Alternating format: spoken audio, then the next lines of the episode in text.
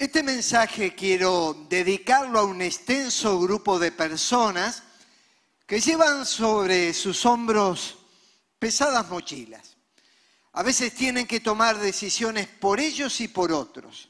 Son empresarios, son padres de familia, cuidan enfermos y algunos están viviendo agotamiento que no pueden explicar. Es crónico, pero no tienen una causa que pueda justificar por qué se sienten de ese modo. Quizás la misma situación que nos toca vivir, las malas noticias que escuchamos, el saber de enfermedades, de inundaciones, de guerras en el mundo, de conflictos que nos rodean, ese bombardeo de malas noticias parece que de alguna manera afecta nuestro estado de ánimo. Para entender lo que nos sucede o para encontrar también herramientas para salir de esta situación, vamos a ir a un episodio que vivió Jesús con sus discípulos. Se encuentra en el Evangelio según San Marcos, el capítulo 6, los versículos 30 al 34. Aquellos que quieran acompañarme en la lectura, Evangelio según San Marcos, capítulo 6, versículos 30 al 34. Así en sus Biblias, como yo la tengo en formato libro o en formato digital, como sea, vamos a leer lo que allí dice. Entonces los apóstoles se juntaron con Jesús y le contaron todo lo que habían hecho y lo que habían enseñado. Él les dijo, venid vosotros aparte a un lugar desierto, y descansado un poco, porque muchos eran los que iban y venían, de manera que ni aún tenían tiempo para comer. Y se fueron solos en una barca a un lugar desierto, pero muchos los vieron ir y le reconocieron. Y muchos fueron allí a pie desde las ciudades y llegaron antes que ellos y se juntaron a él. Y salió Jesús y vio una gran multitud y tuvo compasión de ellas porque eran como ovejas que no tenían pastor y comenzó a enseñarles muchas cosas. En este pasaje vemos a Jesús junto a sus discípulos en plena actividad ministerial. Necesidades por todas partes. Jesús ve a las personas como ovejas que no tienen pastor. Allí hay endemoniados, enfermos, deprimidos, con conflictos matrimoniales, con problemas laborales. Y a todos ellos la palabra del Señor y la acción del Señor y la obra que hacía a través de sus discípulos les bendecía y les beneficiaba. Pero ellos no eran máquinas productivas. En un momento Jesús observa a los que iban con él y les diagnostica lo que les sucedía. Ustedes están cansados. Y muchos de nosotros también estamos cansados, agotados, agobiados por el peso de la responsabilidad. Porque sentimos que damos mucho de nosotros, pero quizás no estamos reponiendo lo que necesitamos para transitar en la vida. Y Jesús aquí no solamente les da un diagnóstico, sino indicaciones precisas de qué era el origen de su cansancio y cómo salir también de él. En primer lugar, cuando empieza a hablarles del origen del cansancio, les dice que estaban cansados por la actividad que desarrollaban. Dice que le contaron todo lo que habían hecho.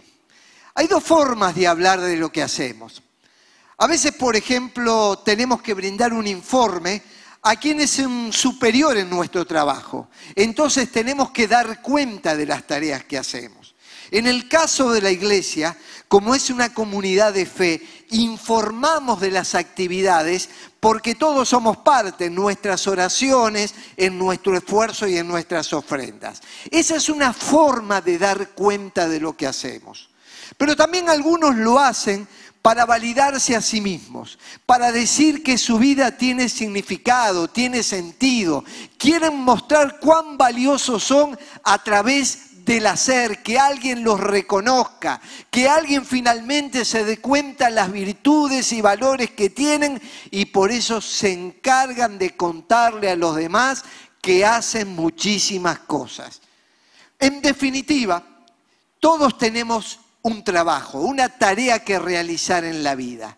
El trabajo es un don de Dios. En primer lugar, fuimos dotados por el Señor de talentos, capacidades y habilidades que nos fueron dadas desde el vamos. Es más, hay una parábola que Jesús contó y es la parábola de los talentos, donde dice que un hombre que tenía muchas propiedades, muchos bienes, a uno le entregó cinco talentos, a otros dos y a otro uno, y les dijo que se los daba con un propósito. Primero que no era de ellos, él se los daba. Y en segundo lugar, lo que les dio tenía que dar fruto y ellos tenían que dar cuenta de aquello que habían hecho con lo que el Señor les dio. Usted sabe muy bien que es talentoso, habilidoso y capaz para algunas tareas, pero no para otras. Acerca de esto un día vamos a tener que dar cuenta ante el Señor pero también no solamente lo que nos dio el Señor. Tenemos habilidades y conocimientos que fuimos adquiriendo en la vida por el estudio o porque alguien nos enseñó, porque alguien nos dijo cómo hacerlo. Entonces fuimos adquiriendo también determinadas habilidades. Todo eso lo expresamos a través del trabajo. Nos desarrollamos como personas, contribuimos a la sociedad y obtenemos el sustento, los recursos para sostener a nuestra familia. Por eso el trabajo siempre dignifica al ser humano y estar ocupados es una bendición. El problema es estar preocupados. Así que cuando se da la lista de desocupados en un país, no es algo que sea hermoso aunque haya un 20% de desocupación, 5 o un 1%, si usted forma parte de ese 1%, es algo muy triste. Y una cosa es estar desocupados, otra cosa es estar ocupados y otra cosa es estar realmente preocupados. Esto le pasó a los discípulos del Señor, especialmente al apóstol Pedro. Él tenía una embarcación era su capital. Con ello ganaba el sustento propio y de la familia. Y además generaba trabajo porque otros estaban empleados en la empresa que él manejaba. Y en un momento sale a cumplir su labor y le dice al Señor, Maestro, toda la noche hemos estado trabajando y nada hemos pescado. En definitiva, mucha actividad, poca productividad. Y así está sucediendo en esta época con muchas personas, con muchos negocios, comercios, profesiones. No es un tema de holgazanería. La gente pone su máximo empeño, trabaja, se dedica. Toda la noche hemos pescado, toda la noche hemos trabajado, hemos puesto dinero, capital, tiempo, esfuerzo, energía. Hemos puesto lo mejor de nosotros pero obtenemos magros resultados. Pedro tenía una barca, tenía redes y tenía aparatos para obtener el producto del mar, pero él trabajó y el producto no llegaba.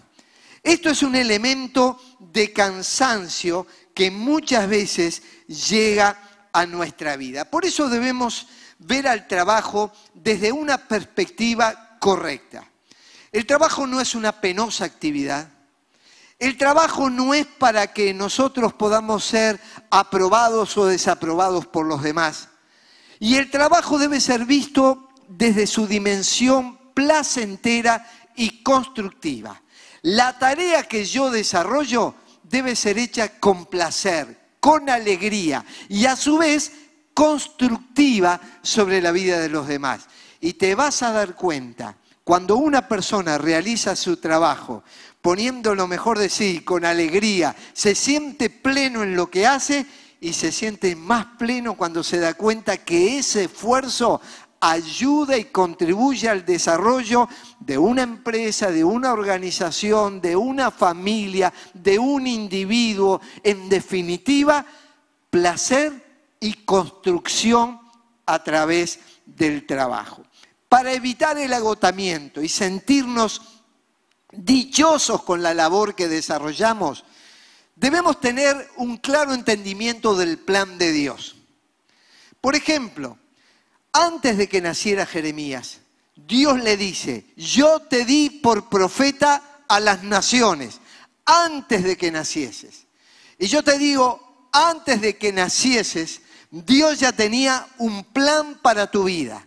Él te iba a colocar en un lugar. En el caso de Jeremías, profeta a las naciones. Pero en tu caso vas a desarrollarte en otros ámbitos y en otros lugares donde vas a ser el profeta, la profeta de Dios, la que habla en el nombre del Señor y en ese lugar de testimonio del poder de Dios. En segundo lugar, para tener el trabajo en su lugar adecuado, debemos tener una clara perspectiva de nosotros mismos. ¿Cuáles son mis capacidades, mis talentos? Y por otro lado, cuando descubro y enumero mis capacidades y talentos, a la vez estoy diciendo que para ciertas cosas no soy hábil. Entonces a veces nosotros vemos a una persona que se destaca en un área, pero realmente es nulo en otras áreas de la vida. Eso le pasa a usted y eso me pasa a mí. Quizás algunos pueden mirarnos y admirarnos por determinada tarea que realizamos, pero lo cierto es que en otros aspectos de la vida no sabemos cómo manejarnos. En tercer lugar, discernir los tiempos y las oportunidades. Mire, cuando usted tiene 20 años, ve el trabajo desde una perspectiva y cuando usted tiene 60 años lo ve desde otro lugar.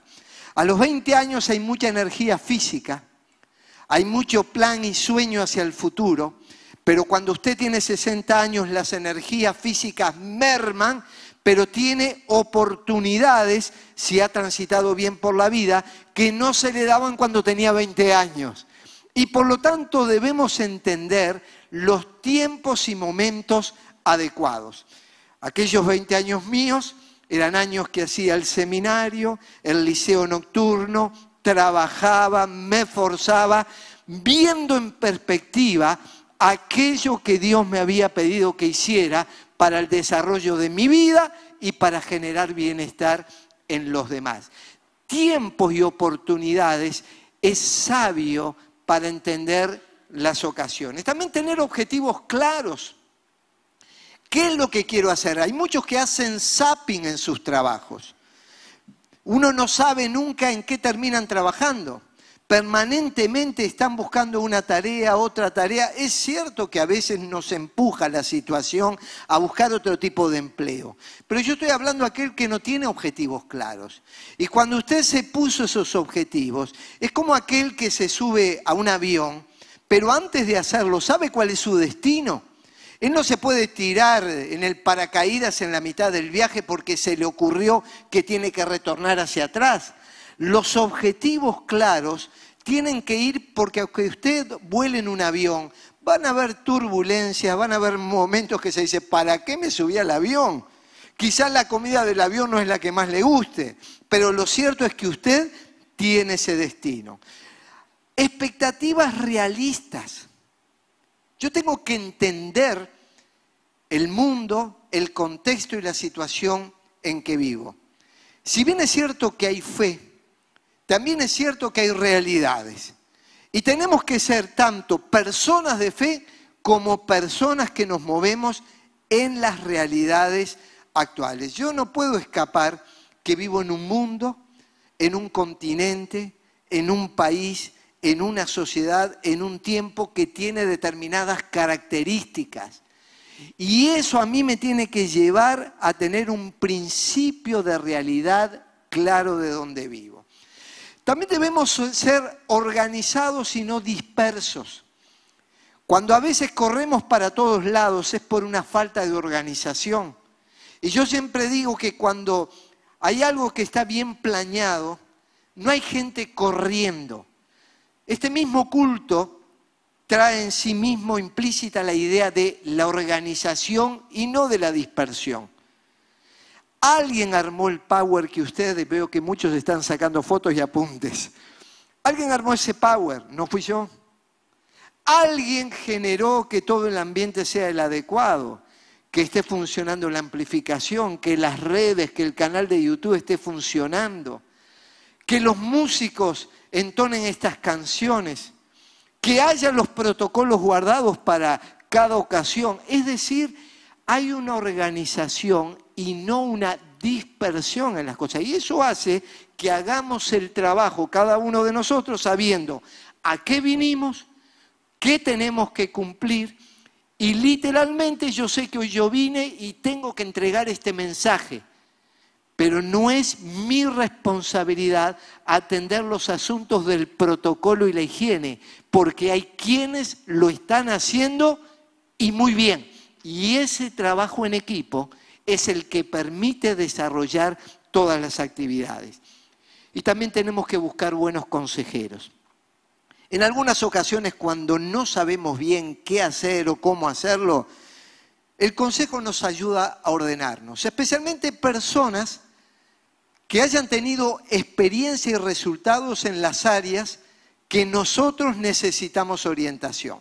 Por ejemplo, si usted se va a comprar un vehículo, yo le voy a pedir que no me pida un consejo a mí, porque seguramente al poco tiempo el vehículo se le va a fundir, usted me va a venir a reclamar, porque no soy una persona adecuada, no, no entiendo acerca de vehículos, motores, usted tendrá que ir a una persona que sí comprende de esa situación. Entonces busquemos buenos consejeros para cada área de nuestra vida. Por eso, ellos estaban cansados de todo lo que hicieron. Y Jesús les da herramientas para decir, el trabajo es bueno, dignifica al ser humano, el trabajo no cansa, estar ocupados no te agota, la preocupación y la falta de ordenamiento sí puede llevarnos a tener un trastorno. Toda persona que quiera ser feliz y productiva debe moverse con cuatro certezas, mirando siempre a Dios. Primero, tenemos que hacer lo que Dios quiere. Segundo, cuando Dios lo quiere. Tercero, donde Dios lo quiere. Y en cuarto lugar, del modo que Dios lo quiere. Por eso, aunque vamos a escuchar una enorme cantidad de voces, la gran pregunta es la que Pablo le hizo al Señor. Señor, ¿Qué quieres que yo haga? ¿Dónde, cómo, cuándo, en qué momento tú me vas a guiar? No solamente estaban cansados por lo que hicieron, estaban cansados también por lo que enseñaron. Dice, contaron todo lo que le habían enseñado. En este caso podemos asumir que los apóstoles eran predicadores de la palabra. Y en un sentido todos somos maestros y predicadores. Enseñamos a nuestros hijos, a los nietos, enseñamos a las personas que nos rodean, que están cerca de nosotros, y por supuesto están los educadores en las escuelas, los liceos, en las universidades, y están también los predicadores y maestros de la palabra que orientan en la fe y en los valores cristianos. Lo que a ellos les cansó no fue la oratoria, no fue el discurso, sino tener que confrontar los valores y las enseñanzas del reino en un mundo que tenía antivalores y que vivía a espaldas del mensaje de Dios. Y esto es realmente agotador. Cuando nosotros nos damos cuenta el poco valor que tiene la vida para algunos seres humanos, que por llevar una camiseta de fútbol le pegan un balazo y lo asesinan, cuando vemos la guerra entre los narcotraficantes por el control y dominio de determinadas zonas para dominar y subyugar a los jóvenes con las adicciones, cuando vemos el deterioro familiar, cuando vemos la inmoralidad campeante, los abusadores sexuales, cuando vemos aquellos que son avaros, que no tienen prejuicios en robar y en quedarse con lo que otros tienen, Cuando vemos que la sexualidad dentro del matrimonio es vista como anticuada, como algo que, que, está pasado de moda, cuando vemos todo lo que nos rodea, lo que cansa es tener que señalar vez tras vez la palabra de Dios, los valores del reino de Dios en medio de un mundo que está ajeno a las cosas del Señor. Pero también hay que decir algo. A veces entre aquellos que se precian de ser cristianos, es difícil porque quieren escuchar un evangelio aguado, un evangelio que se acomode a sus intereses, que no les sacuda la tranquilidad que tienen, nada de compromiso y mucho de recibir de Dios. Entonces la gente concurre a los templos, escucha estos mensajes diciendo, yo quiero el dulce que está por encima de la galleta, pero no me quiero comer la galleta. Entonces quiero venir al templo y quiero escuchar los mensajes para que Dios me ayude, me dé paz, me dé trabajo, me dé salud. Y Dios da todas esas cosas y en abundancia. Pero el Evangelio también implica compromisos y renuncias. Jesús fue claro, hay que tomar su cruz y seguirle. Jesús fue claro, arrepentirse porque el reino de los cielos se ha acercado. No es vivir un evangelio antojadizo, caprichoso, sino un evangelio también de renuncia y de compromiso. Esto es lo que agota un sistema mundano o un sistema religioso que no quiere alinearse con la palabra de Dios. Y le pasó a Jesús. Yo sé que hay pastores y predicadores que me están escuchando y cada semana me lo hacen saber.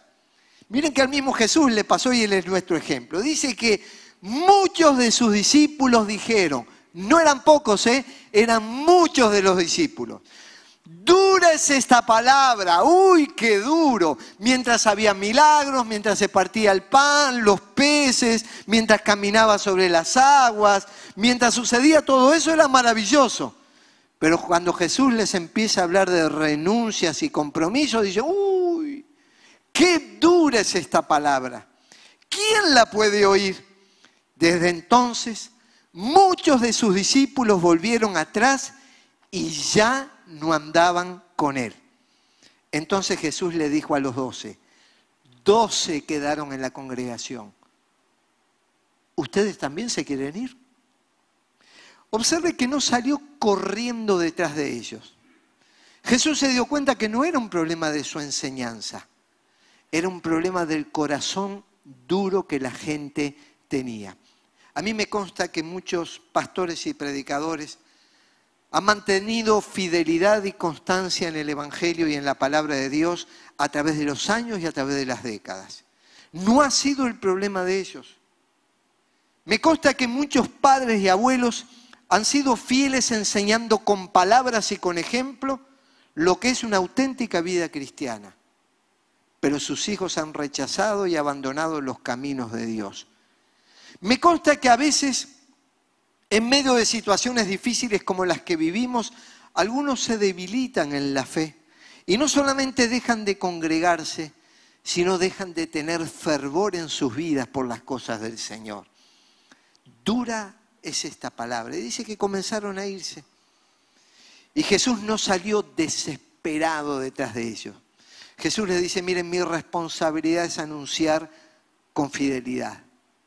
Ustedes, quedó una congregación con doce. ¿Qué quieren hacer? ¿Quieren seguirme? Aunque la multitud se vaya, ¿ustedes quieren seguirme? Y ahí aparece Pedro y dice, Señor, ¿a quién iremos? Solo tú tienes palabras de vida eterna. Y ese Pedro no era perfecto porque más adelante le negó y demás, pero tenía un compromiso auténtico con el Señor. Esto en un momento Jeremías, aquel que fue llamado desde el vientre de su madre para anunciar la palabra, y viendo que se generaba resistencia hacia su mensaje, dice, hablo, doy voces, grito, y dije, no me acordaré más de él, ni hablaré más en su nombre. En otras palabras, estoy cansado de hablar renuncio. Y yo te voy a decir, por más que grites, por más que, eleves el tono de voz, cuando el otro no quiere vivir de acuerdo a las demandas de la palabra de Dios, grita todo lo que quiera, pero te vas a quedar afónico.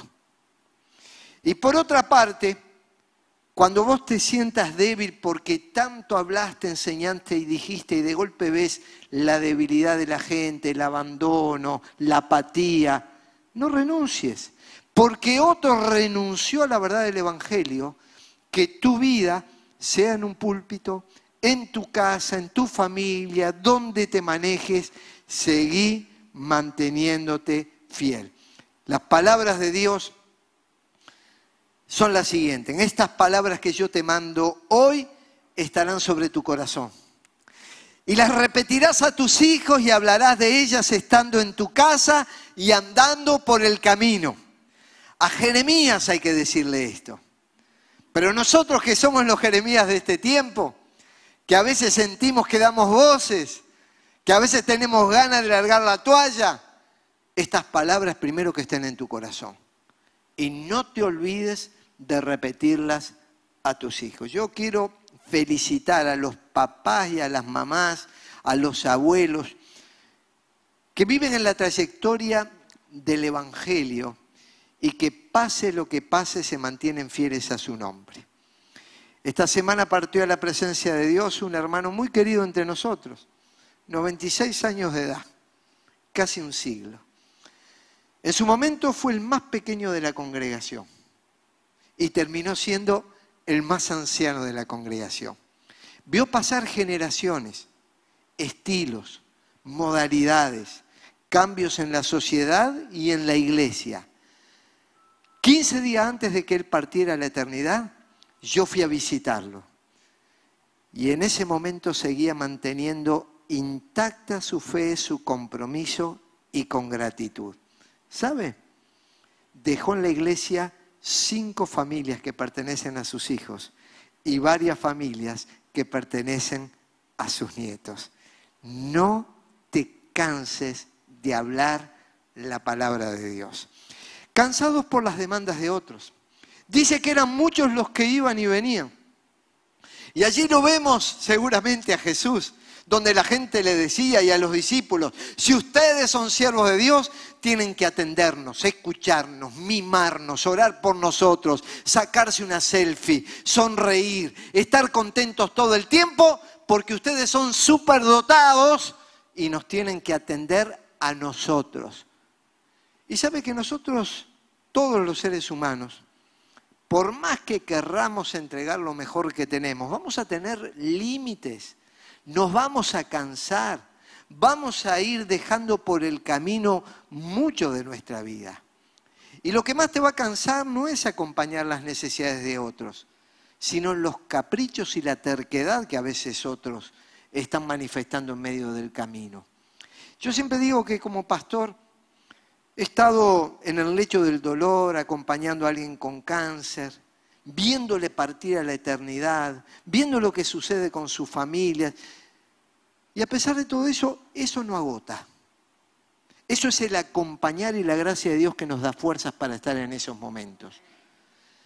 Pero sí lo que agota es terquedad, capricho, mala onda, reclamos injustos que a veces aparecen en la vida. ¿Qué te reclaman tus hijos? tus hijas? ¿Qué te reclaman otros parientes? ¿Qué te exigen los que te rodean? ¿En qué papel te ponen? Bueno, estas cosas cansan. Dice que ellos llegó un momento que no tenían tiempo ni para comer. Y hay gente que esto lo ve como una virtud, sin embargo es un defecto. ¿Cuánto tiempo puede sostenerse en pie una persona que no tenga una alimentación y un descanso adecuado? va a llegar un momento que se va a desplomar. Porque todos fuimos hechos por Dios para trabajar, ya lo dijimos. Pero también todos nosotros vamos a tener un límite. Y tenemos que ordenar nuestra vida de tal modo que las demandas de la vida y lo que nos sucede no nos termine agotando al punto que nos descompense la alimentación y también el descanso. En esta demanda, Jesús tenía claro que los demás no le iban a marcar la agenda. Los fariseos le decían lo que no tenía que hacer. Pedro le decía lo que tenía que hacer y el diablo le quería desviar de lo que tenía que hacer. Pero Jesús tenía claro qué vino a hacer. Dice, para esto he venido. La agenda no está en manos de los demás, la agenda está en tus propias manos. Si hubo alguien tentado para correr para todos lados, atender necesidades físicas, espirituales y materiales, si hubo alguien expuesto públicamente y ser blanco de críticas y acciones destructivas, fue Jesús. Y sin embargo, a pesar de todo eso, aún desde la cruz mantenía el equilibrio y decía, Padre, perdónalos porque no saben lo que hacen. En medio de todas estas situaciones, cuidado que las demandas de los demás no te lleven a desgastarte inconvenientemente. ¿Cómo combatir el cansancio rápidamente? Primero que nada, es la comunión con Jesús. Esas eran las causas del cansancio de ellos, como puede ser la de tu cansancio. Lo primero es la comunión con el Señor, dice, se juntaron con Jesús y le contaron todo. Yo te pregunto, ¿vos te juntás a Jesús? ¿Dedicás un tiempo cada día para estar con Él? Había dos mujeres, relata el Evangelio, que vivían en un mismo tiempo, en una misma ciudad, compartían la misma casa y ambas amaban a Jesús. Eso no queda duda.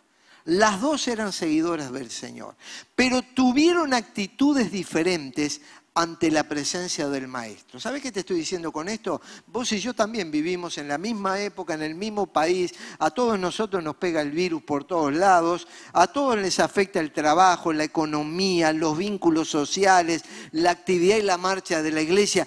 Todo está siendo afectado, en este mundo vivimos así y nos gastamos. Y es allí que algo importante fue que una de ellas, dice Jesús, se sentaba a los pies de Jesús y oía su palabra. Y la otra, dice la Biblia, que se llamaba Marta, el Señor le dice, Marta, Marta, afanada y turbada estás con muchas cosas. Ahora, ¿qué pasó? Una era negligente y la otra no, no. Simplemente tuvieron actitudes diferentes ante un mismo hecho. Y yo te digo, ¿Estás separando tiempos para oír la palabra de Dios? ¿Para oírla cuando la leemos cada día en casa o cuando estamos en el templo? Ella se sentaba a los pies de Jesús para oír su palabra. ¿Te imaginas cómo sería la vida si cada uno de nosotros mantiene una actitud continua de comunión con el Señor? Y continua de comunión con el Señor, volvemos a explicar, no se trata de leer la Biblia 24 horas por día, lo cual sería un imposible. Se trata de tener presente al Señor en todos los momentos y acciones de nuestra vida. En el tiempo que estamos en la reunión, en el tiempo que hacemos ejercicio físico, cuando compartimos con la familia, cuando estamos solos, en todos los momentos orar como lo hacía el salmista. Muéstrame, Señor, tus caminos. Es hacer un inventario de, nuestra propia vida. Muéstrame, Señor, tus caminos. Enséñame tus sendas y encamíname en tu verdad y enséñame. Ahora sí, Señor, yo me doy cuenta que hay cosas que tengo que aprender a discernir lo esencial de lo secundario, lo que me pides de las presiones que recibo de otros. Y por eso, Señor, en medio de tantas circunstancias, yo lo único que te pido, enséñame, guíame, muéstrame y quiero orientarme en tu palabra. En segundo lugar, el descanso adecuado. Jesús le dijo, venid vosotros aparte a un lugar desierto y descansad un poco. Y se fueron solos en una barca a un lugar desierto. O sea, Jesús los separó de la multitud, no porque era ermitaño o antisocial. O sea, Jesús lo vemos en una boda, cenando en casa de una familia, lo vemos eh, en Betania con Lázaro, María, con Marta, lo vemos en muchas actividades públicas, lo vemos en la sinagoga. Jesús era un hombre social y sus discípulos también eran personas sociales, pero hay momentos que necesitamos tomarnos estos descansos. Y aquí Jesús está estableciendo la licencia, porque le dice descansad, descansad un poco, porque la actividad de la vida no es el descanso. A mí me preocupa ver algunas personas que llega a determinada edad y cortan con la actividad de la vida. Sus vidas se transforman en improductivas totalmente. Y uno piensa, tanto capital recibido a través de los años, tanta experiencia, tanto valor, cortarlo porque el almanaque dice que llegaron a determinada edad.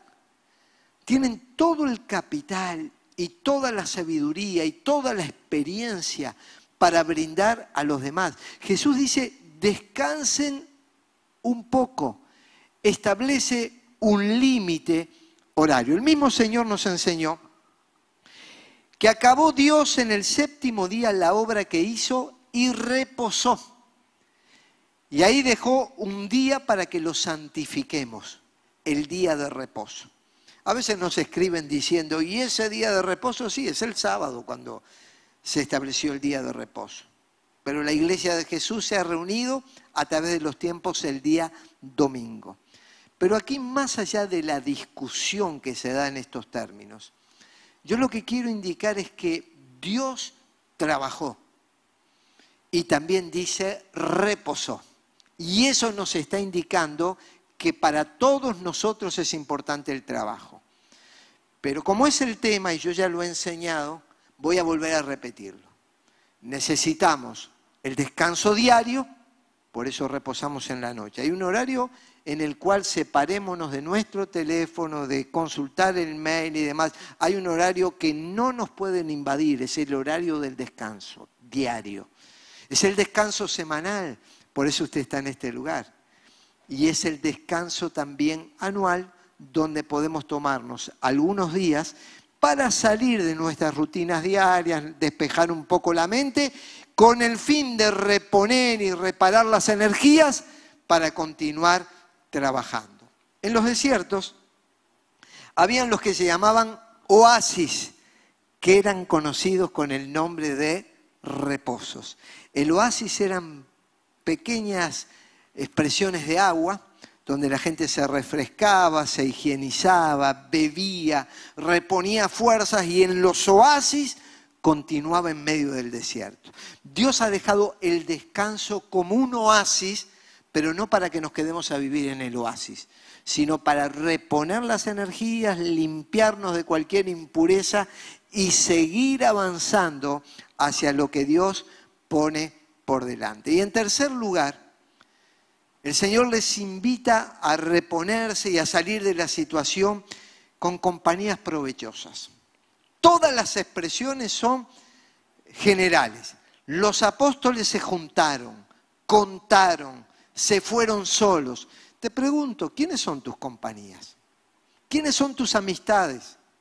¿Son personas que aman a Dios, que aman la congregación local, que aman a sus familias? ¿O son personas quejosas, murmuradoras, llenas de, de espanto por todo lo que sucede en la vida y, demás, nosotros vamos a encontrar personas que son una fuente de estímulo, de alegría, de esperanza, que nos van a llevar hacia Dios.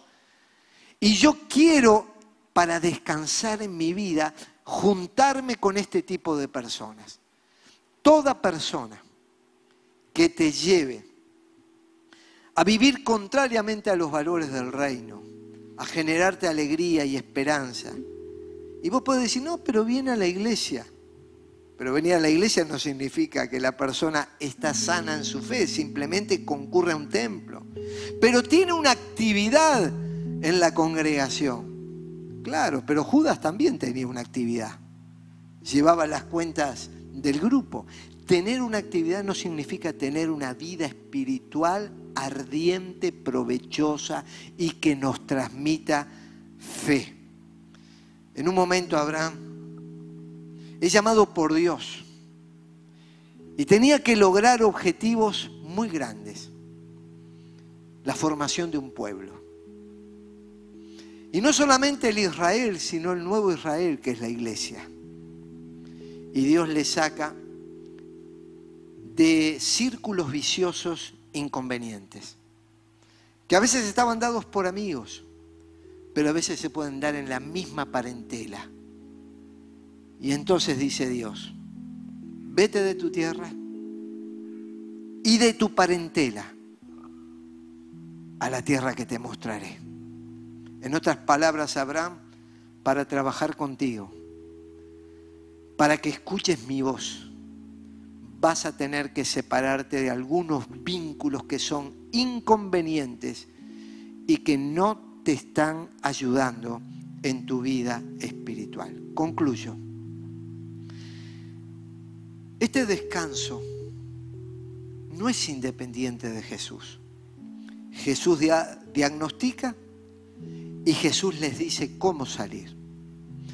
Pero hay una invitación universal del Señor que trasciende los tiempos, que es para la gente que ha acumulado riquezas y para los que apenas llegan a fin de mes. Es para las mentes más brillantes e instruidas y es para aquellos que no tuvieron posibilidad de acceder a una educación formal. Es para aquellos que son adolescentes, jóvenes, que comienzan en la vida. Es para los viejos, para los que están llegando al término de sus días. Es para aquellos que fueron criados en ambientes cristianos y hasta evangélicos. Y es para aquellos que vivieron en un mundo agnóstico, ateo, lejos de Dios. Esa invitación de Jesús es esta. Vengan a mí, vengan a mí. Todos los que están fatigados y cargados, y yo les haré descansar. Jesús no te agota. La vida espiritual no te agota. La iglesia no te agota. Pueden haber otras cosas que te agoten, pero cuando vamos a Jesús, cuando vamos a su palabra, con nuestros trabajos y cargas, con nuestros pecados, con nuestros traumas, con nuestros dolores, con nuestros complejos, dice descansar. Él en la cruz cargó nuestros pecados. Él fue molido por nuestros pecados. Y dice la Biblia, por su llaga fuimos nosotros sanados, fuimos nosotros curados por aquellas heridas que el Señor llevó en la cruz. Y hoy Jesús te invita a que le entregues tu corazón. Quizás es la primera vez que pisaste este templo. Quizás es la primera vez que escuchas este mensaje o alguien que nos está siguiendo por las redes. Yo te tengo que decir, Jesús sigue invitando a todas las personas. Vengan, vengan, vengan a mí, dice Jesús. Yo les voy a dar descanso. Toma la firme decisión de seguir a Jesús. Te invito a estar en pie. Y todos aquellos que quieran ir a Jesús, descansar en sus brazos, tener el perdón de los pecados y la seguridad de que Jesús les va a dar el descanso que necesitan, que quieren comenzar a vivir de acuerdo a las demandas del reino de Dios, yo les invito a que hagan esta oración junto conmigo. La podás repetir allí donde estás. Gracias Dios, porque me trajiste a tu casa. porque permitiste que pueda escuchar este mensaje.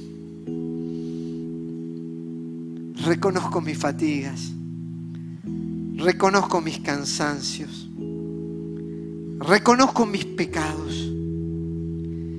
y hoy voy hacia ti, Señor. Pido que me perdones, pido que me limpies. Te recibo en mi corazón como mi Señor y como mi Salvador. Gracias por tu invitación.